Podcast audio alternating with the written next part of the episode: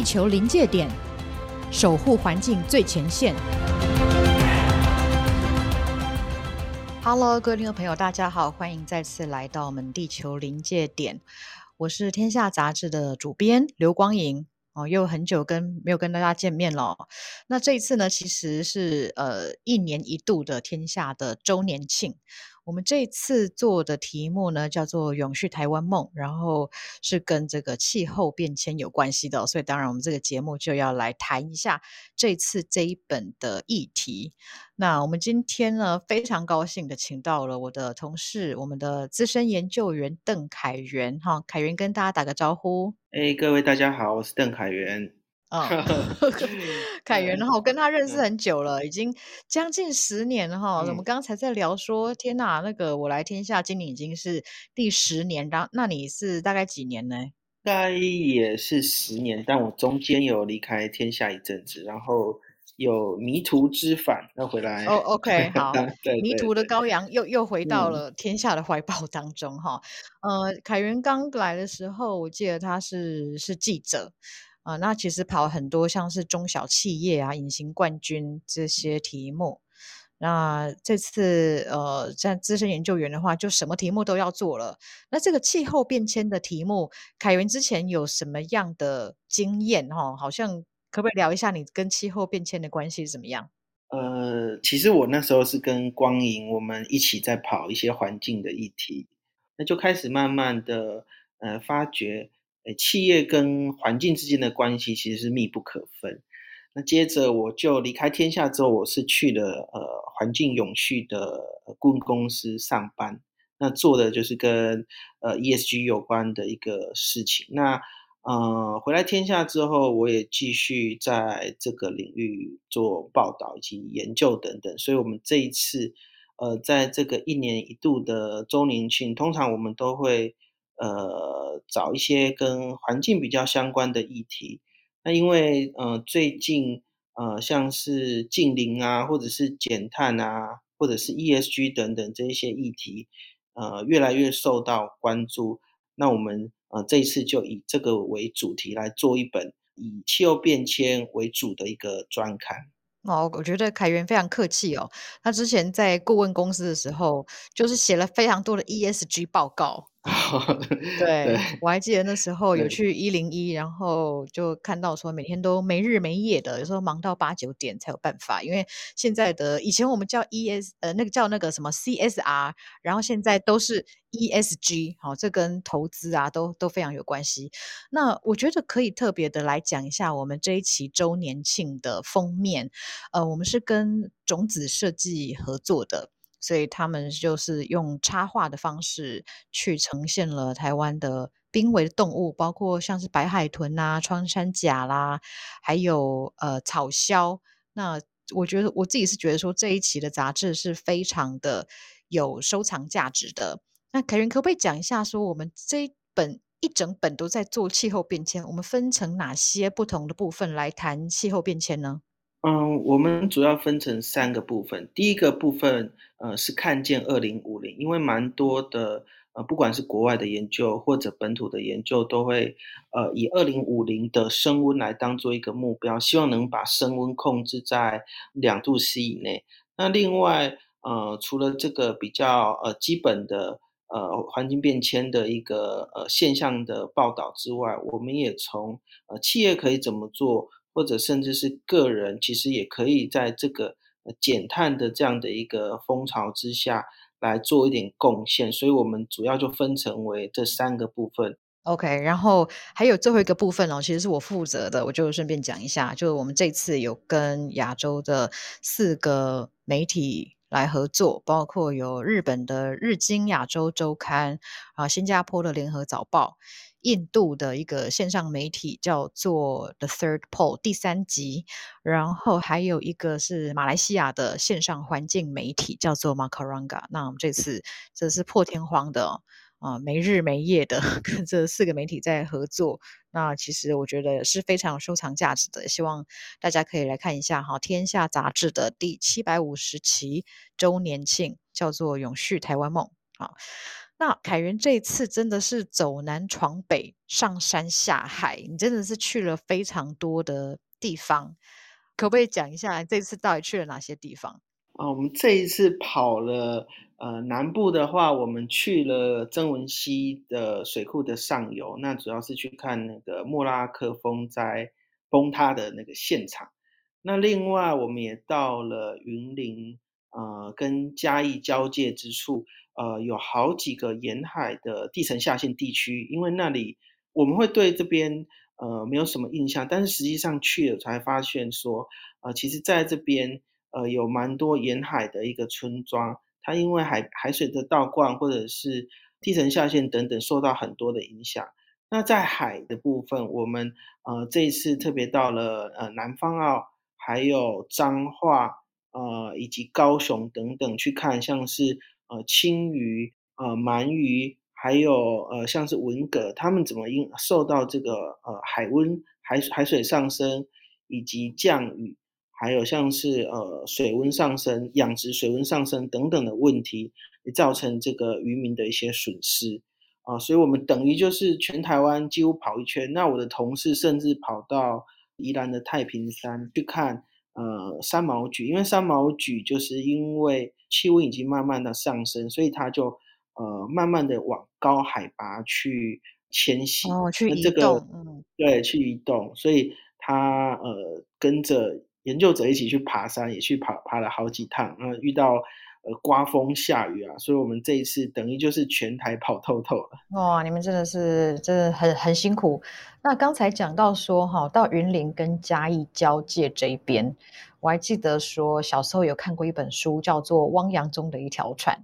然后那个故事主人 讲这个透露年纪，那个郑丰喜哦，他其实就是云林口湖乡。然后我记得那个书里面常在讲说，他们那边常常在海水倒灌，常常在淹水。诶，那凯源这一次到云林，他们跟气候变迁的关系是什么？我们这次会去云林，就是因为呃，在。呃，我们花了蛮多时间去看看，说，呃，我们台湾的对于气候变迁有哪一些研究？那其实，在过去几年，呃，学者他们在研究的时候发现，云林啊、嘉义以及彰化这这几个地方，它因为呃，像是刚刚提到，呃，居民他临呃沿着海岸线去生活，那另外就是那边呃，像是地层下陷，过去。二三十年，它已经累积了两公尺。啊，两公尺哦！那房子房子都长怎么样？房子其实我们去了，像台西乡，它那个房子早期的那种红砖的，还已经那种黑瓦的那种房子，它基本上它就是已经是半个都已经陷在地下。所以我们如果要进去一楼的话，是要往下走，然后要低着头。它很像那个，就是《寄生上流》那样子，里面那个房子是半穴居。对对，就是就是陷在地底下这样子。那这个地方，呃，它又常常碰到呃，像是海水倒灌的问题，所以这个几个因素，呃，加起来的话，它状况就是比较严重。像我印象很深刻，我们那时候到呃云林有一个地方叫湖口湿地，嗯，那。到那个地方的时候，我我被一个景象吓到了，就是我看到路边路的马路旁，它旁边就是呃一片汪洋，这样就等于就是一个一个湖，嗯，一个很大的一个湖。那我想说，呃，这里湖也没有什么特别的啊。结果结果一看，那个湖里面有插了大概十多支的电线杆吧，就是一路从路旁边，然后往湖的中心。这样一路的牵过去，就想说为什么这个到底对电线杆？为什么电线杆会在湖里面呢？对，我在湖里面，然后更湖的更里面就看到两只广播电台的那个天线。哦，那它以前哦，这这两根天线就是它盖在呃，因为云林它离中国大陆其实蛮近的，所以早期这个地方它那个天线是要像共匪就是、哦、对匪广播、心战喊话用的。那那我们到那地方。呃，就就很好奇，那我们就去找了这个地方的村长，他就刚好住在这个湿地的旁边，他就告诉我们说，那以前呢、啊，这个这个地方，那个地方根本就不是湿地，那是他们种种田的地方。嗯，那以前都是一大片的那个台糖的土地。哦，那台糖土地为什么会变成这个湿地？他们其实村子里每次聊到什么事情，他们就很喜欢讲那个韦恩台风。哦哦，那个是民国几年的时候？嗯，应该是七七十到八十年代之间，已经蛮久的。哦、那那一次的台风，呃，可能我们在电视上看到新闻报道，它就是呃那边灾损很严重啊。但是这个台风，呃，结束之后，就对那个村子产生了很大的一个改变。那因为他们很多长期早期的居民，就是那边是种呃水稻啊、甘蔗啊。呃，土地其实非常的肥沃，但是那一次的呃台风韦恩台风进来之后，呃，因为那边的地势比较低洼，然后早期也没有什么呃大型的抽水站啊，所以那个海水就一直留在呃我刚刚讲到的这个湖口湿地的地方，它后来就被叫湖口湿地，但它早期其实不是湿地，是台糖的农地，那上面。呃，我们也找到了一位呃，当时他的家族是在上面啊、耕种的那个呃那农民，他们早期不是那土地也不是他们的，所以他们有点像是啊、呃、台糖的呃雇工这样子，嗯，就是跟着这个台糖的呃作息来上班。哦，那他们已经啊、呃，这位阿嬷她已经呃七十多岁了，那从他的爷爷。那个年代，他们的生活一直都是这样子，就是就是帮台糖种田，对，帮帮帮帮他们种田。嗯，那呃，我们现在都觉得，因为我去的时候，我也我也不知道说那边以前是种田。我想说，呃，云林沿海地带就是养很多鱼啊，养很多呃文蛤啊，想说这边是呃一直以来我们都知道那边有什么地层下陷，就是因为超抽地下水去去养鱼的嘛。就问他们，他们才说我我不是啊，我我以前是农民啊，我以前不是。哦不是不是养鱼的啊，那是因为是因为那个台风才让我们呃生活都改变的。那那那个地就是被这样水淹过之后，它其实就就没有办法再种，因为水不会退，对不对？对，水不会退，然后、嗯、呃土地盐化之后，呃呃作物它其实对那个土地的那个盐分也很敏感。哦，那那你你的盐度改变之后就没有办法再种，所以他们当初就很很临时就，就就也不知道怎么办，然后也没有什么人告诉他们那该怎么做。他们想说啊，那那不能不能种田，我就我就把池子挖一挖，然后就开始养养一些文蛤啊、鳗鱼，所以慢慢的那边才变成是养殖地方，因为他们本来就不是做养殖的，他们是种，因为他们都很强调我自己是种田的。嗯，本来都是农民，后来才变成养殖渔民哈。那好，那这次刚刚凯源提到这个五里家在这个阿嬷哈，我们这次的影视中心也有去拍摄，那听一下五里家在阿嬷她本人的说法。啊，你讲这较早喏？较早拢田、报车啊、插甘蔗、种番薯、种土豆，啊，就是为阮来哦，拢袂种一哩，吼。你家的阿姨按的挺哭的。好，听完这个吴里家在阿嬷的这个说法之后，就知道其实他们真的是第一批的台湾的环境难民哦，因为气候变迁改变了他们的生计。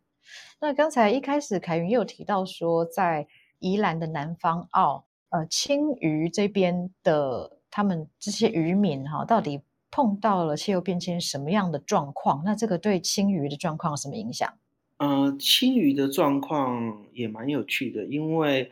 呃，我们台湾少数有比较长期研究的一种鱼种是青鱼。那有一位那个海洋大学老师，他呃每二三十年，从他的老师开始，然后他现在五六十岁了，他们呃每个月或者是几过隔几个月，他们就到呃那个南方去量量鱼。那他们近十年发现的一种。呃，新的一个很奇怪的现象就是，呃，大家可能都有去过南方澳，那那边就被称为是青鱼的故乡。嗯，那其实南方澳的青鱼有分成两种，一种叫做花腹青，一种是白腹青。那这种白腹青它是比较喜欢呃水温稍微冷一点的，那他们就发现说，喜欢这种冷水的白腹青，它的捕获量。从百分之总渔获量的抓到青鱼的四十几，然后十年这样降下来之后，剩下百分之十几，那他们就很好奇说，为什么会有这个现象？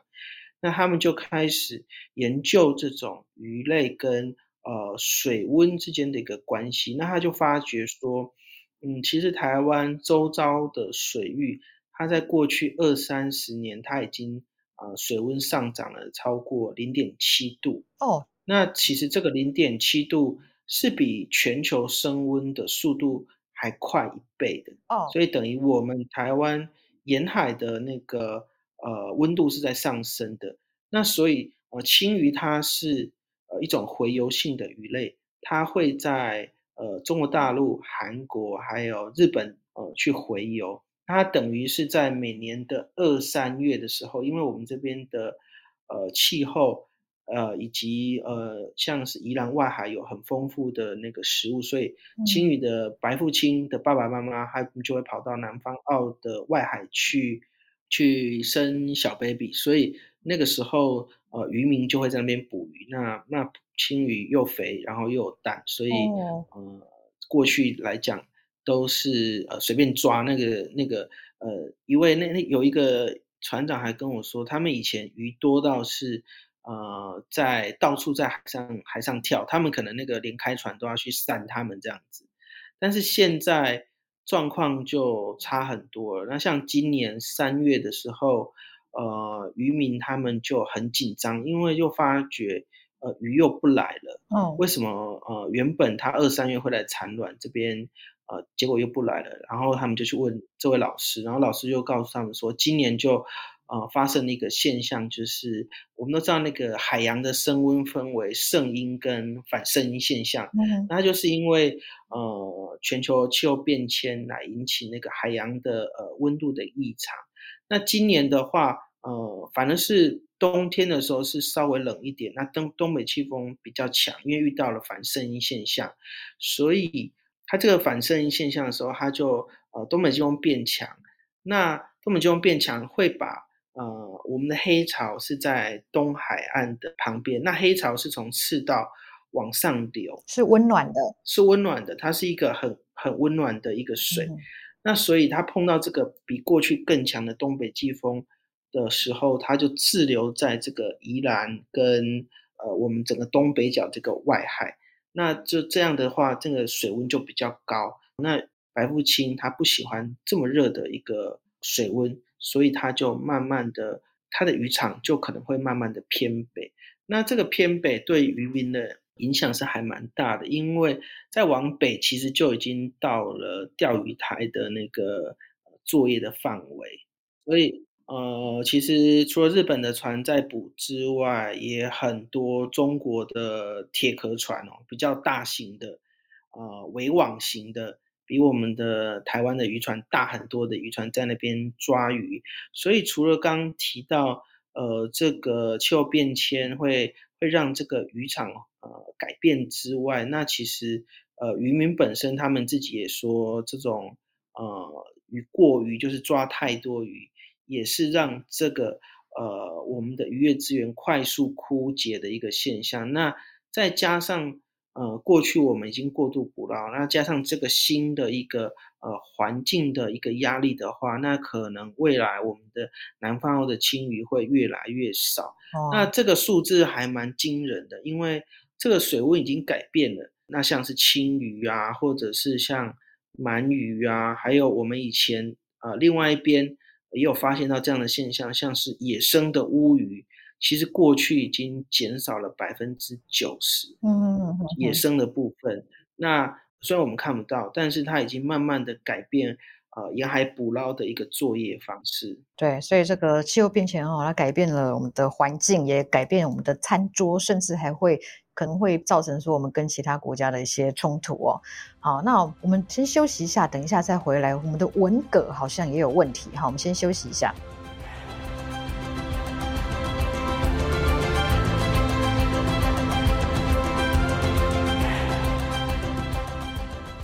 好，欢迎各位回到《地球临界点》的节目，我是天下杂志的主编刘光莹。今天请到的嘉宾是邓凯源，是天下的资深研究员。我们刚刚谈到了哈，宜兰这边的青鱼受到气候变迁很大的影响，所以以后我们可能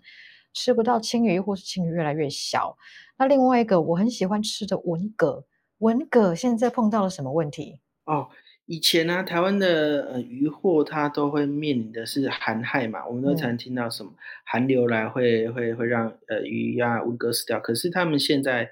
呃发现的是，反而呃最近有很多暴毙事件。那它其实是因为天气太热，所以他们这几年就开始在研究水温，呃，怎么样去研究，呃，会让这个文蛤死掉。那像这几年哦，文蛤的那个呃养殖户，他们都讲，那个水温到夏天的时候，都跟那个开水一样，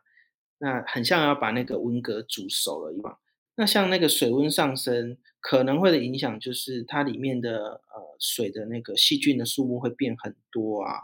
还有像是呃像是它我们去年缺水的时候，那个雨它会影响到那个池子的呃盐分的那个呃多寡，嗯、那那那个文蛤也对于这个盐分多寡呃它会很敏感，那一下雨又下很大，所以暴雨的时候就会让池子里的那个呃盐分的改变非常的快。那这对于那个养殖文蛤的那个文蛤农，他也是非常困扰的，所以他们就提到说，这几年反而文蛤他们是担心会被热死，不是去被冷死这样。哦，OK，所以这个气温上升导致水温上升，有可能这个暖化让文蛤快要被煮熟，然后还有我们的降雨，以前可能是很平均的，慢慢的降，那这个酸碱度就不会变化很剧烈。可是现在如果是要么就很久不下雨，要么一下就是下很多，所以它的酸碱度改变很大哈，对文蛤来说也是一个很不利的生存环境。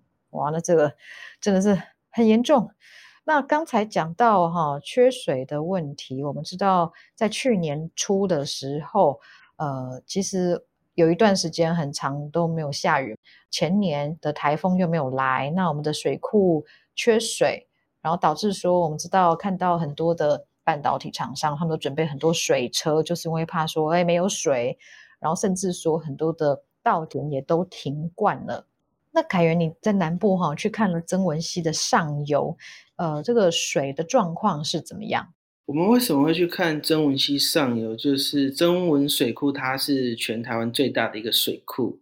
那它供应的是台南地区的农业用水跟一部分的民生用水。那其实这个曾文水库，它在呃莫拉克风灾的时候受到很大的一个影响，所以我们就去源头来看当初发生什么样的事。那我们就跟着一位原住民，那他住的地方，他他转述了当时呃像是台风一次极端的气候，呃会造成当地什么样的伤害，就是整个山，他指的是一片山。他就呃，我们以为那个是峡谷，但他讲那边其实是原来是一座山。他就说那个整个山就是垮下来，嗯哼哼，就就突然就不见了。他过了三四天之后，他去现场去看，那整个河的那个河道全部还是被沙石填满，然后上面全部都是树木，那整个就是黑色的一个泥浆在流动。那这个泥浆最后就流到了这个曾文水库。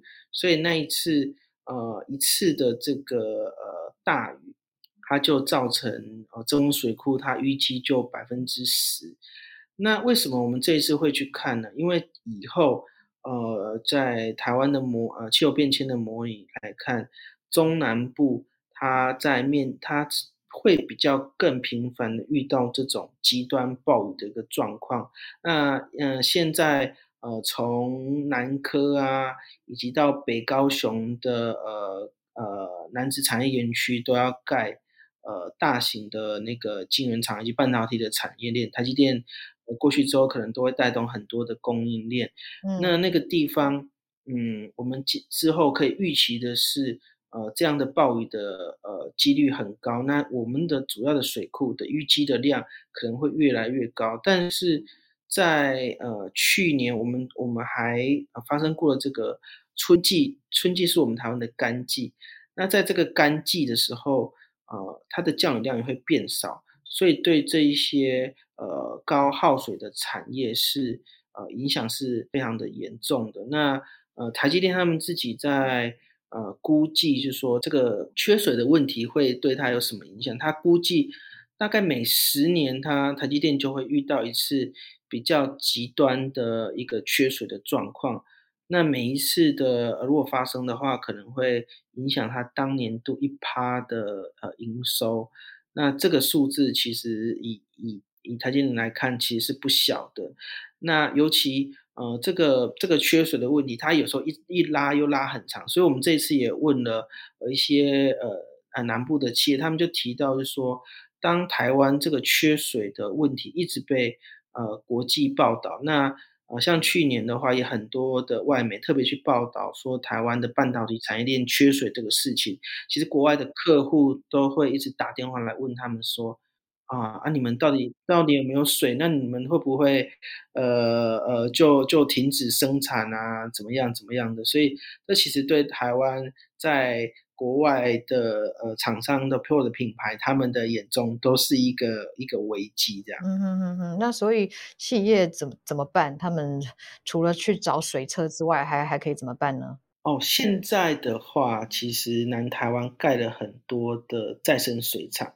那以前这个呃，我们的那个生活用水都是没有人要的，像是我们排出去的。污水啊，就是洗手水啊，上厕所的水、洗澡的水都是没有人要的。那因为这几年实在太缺水了，所以反而是呃地方政府他们为了要提供足够的水，他们就会到处去盘点说，诶，我多我还有多少的那个脏水可以回收，来可以做再生水厂，是、哦、是可以给呃我为我我为了要吸引呃企业来这边投资嘛，然后保证我没有缺水，所以他们就。到处去盘点，就是说我这边还有多少的废水可以来做再生水去给他们使用。所以这个再生水以后，它在新的呃我们在扩厂的时候，其实呃政府也会要求，就是说你要先呃，因为我们我们扩厂都要有一个呃用水计划嘛，那他都会希望你去呃找到这个再生水水，因为如果我们没有用再生水的话，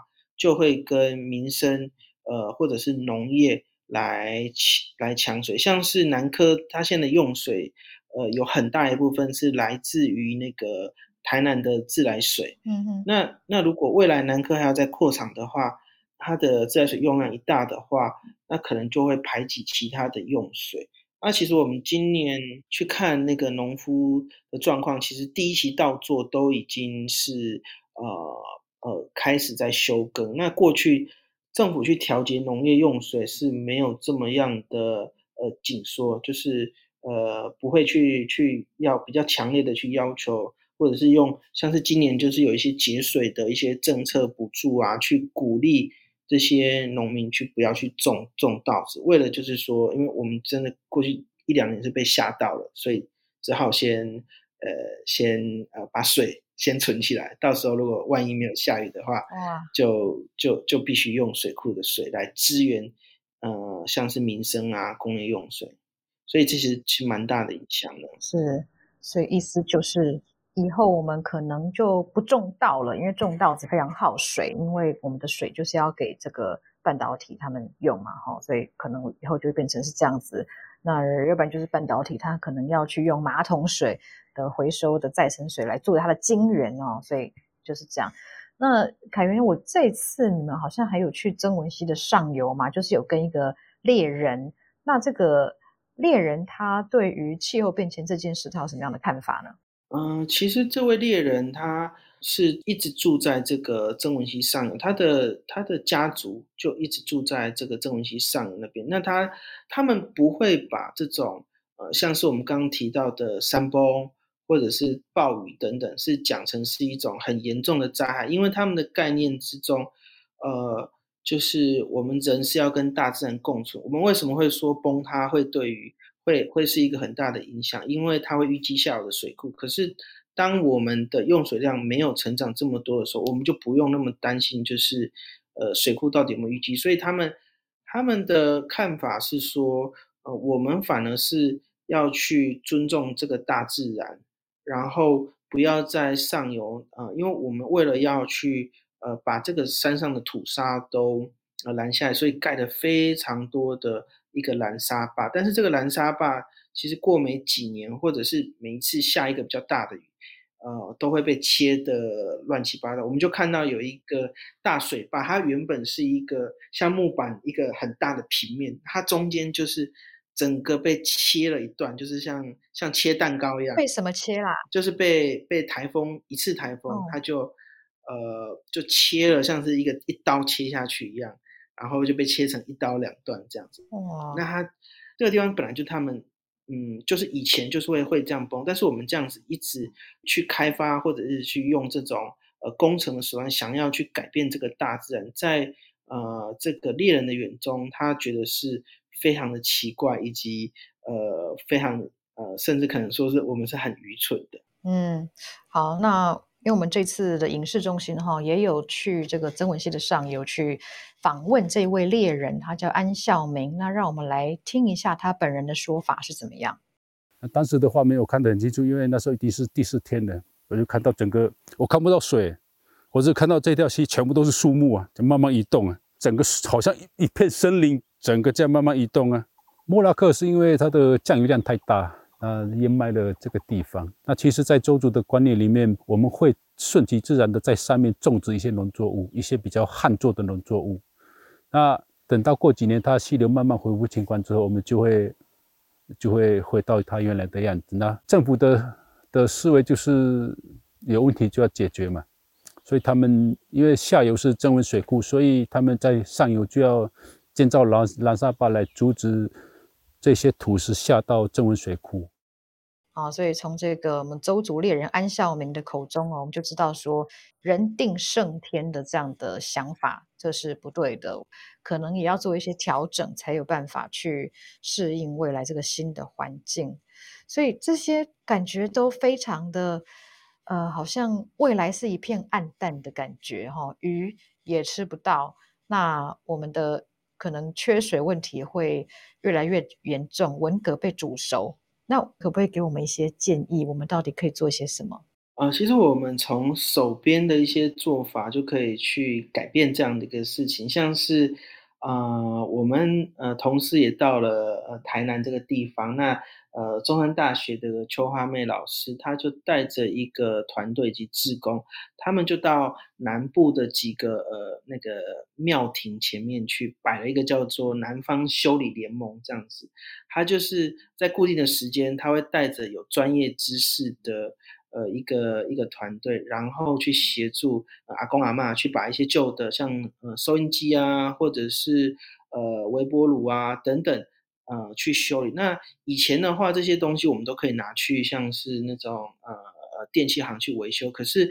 现在的一个方式是鼓励我们，呃，有一点坏掉，我们就去买新的。你可能修起来更贵，但是呃，其实有一个团队啊来协助的话，你只要花五十一百块，就可以很简单的去把你手边还可以用的电器去修好，就不用再把它丢掉了。嗯，那听起来很好。可是这个跟气候变迁有什么关系呢？呃，因为不去去乱丢这些垃圾的话，他们减少了两千两百四十三公斤的那个废弃物，那它也减下了九千公斤的碳排。它等于它减少了这个垃圾的话，它对于我们的环境是有很大的贡献。哦，所以其实就是减少废弃物，OK，这很重要。那、嗯、那可能我们会觉得减碳很难呐、啊，那我们到底怎么做？嗯、那另外一个更简单的方式就是，呃。大家的门口都有 U bike，那如果你开始去慢慢改变自己的生活习惯，比如说，呃，原本骑骑机车去去去买饭，那现在改为一个礼拜可能减少，呃，减少一次，然后我就是改骑 U bike 的话，那 U U bike 其实到处都有嘛，那所以，呃，减骑 U bike 的话，也可以让我们减少呃使用这些呃燃油的一个汽车。那像是我我们同事这一次也去高雄，那高雄我们都以为高雄人很爱骑机车，到我自己也是高雄南部人。那以前的话，我们呃 到处去买个东西，人手一台机车，但现在现在不是这样子。现在高雄这个 U-Bike 的风气已经越来越盛了，它的呃就是每一辆车呃使用的那个频率反而是比比其他的地方都还高。那背后的原因就是因为 U-Bike 它把呃高雄这个地方的 U-Bike 的点非常的用的非常的密，等于就是呃我十五分钟之内。我大概一每一百五十公尺的话，就可以找到呃一台 U-Bike，那其他地方可能要走三百公尺，哦、所以变成是我我呃随手都可以骑到 U-Bike 的话，我就可以很轻松的去去买饭去找朋友，我可能就我就骑个脚踏车。那像是呃有一个地方现在在高雄，它是骑 U-Bike 大家骑最多是在那个雄女前面哦，那他们去统计。就是在下课时间哦，雄女前面反而是单车海，不是 汽车海。那那边就是他们 U-Bike 还要旁边有人备着车，因为太多人要骑车了，所以等于呃这一次补完，这一次被被被骑走了之后，他们要连补三次，他才会够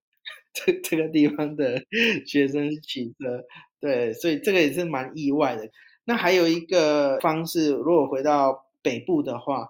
我们这一次也去看了一个新的一个工作，叫做社区减碳、低碳社区的规划师。那这个低碳社区的规划师，就是像我们现在很多人都住大楼嘛。那大楼的话怎么减碳？那所以这一些呃由地方政府培训的，他会告诉你说，呃，你们以你们这样的一个大楼可以做什么样的减碳的方式？那其实减碳也也蛮简单，就像是去把一些呃。停车场的老旧的灯管换成新的灯管，或者有一种方式是他们也会去呃协助安装那个智慧电表，它那个可以测的就是呃你的这个电器是不是因为是不是已经过于老旧了？那过于老旧的话，它耗电量就会变多，那反而是你长久用下来对你的电费呃耗损量反而是更高。那像是有人他呃因为这样子他去。呃，侦测他的那个用电，那他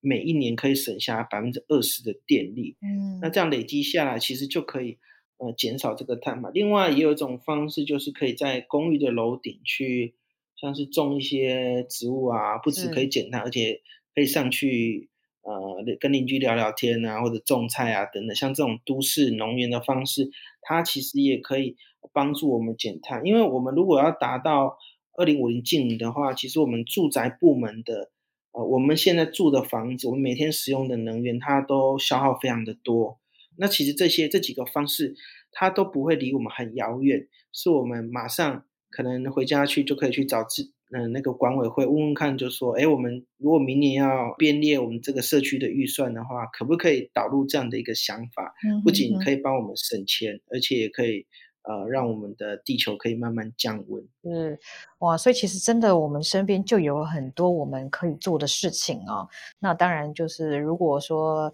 大家想要知道更多的话，就可以购买我们这一期七百五十期的《天下杂志·永续台湾梦》，里面有更精彩的、更完整的故事。那如果大家想要看更多这次天下周年庆精彩的影音内容的话，现在就可以点击资讯栏的连接，就可以看到相关的影片。我今天其实真的是分享的非常的完整哦，非常感谢我们的资深研究员凯源跟我们的分享。好，如果各位听众朋友有任何的意见回馈的话，都可以留言或者是按赞，那或是写信给我们。那今天我们的地球临界点节目就到这边，我们下次再见，大家拜拜，拜拜。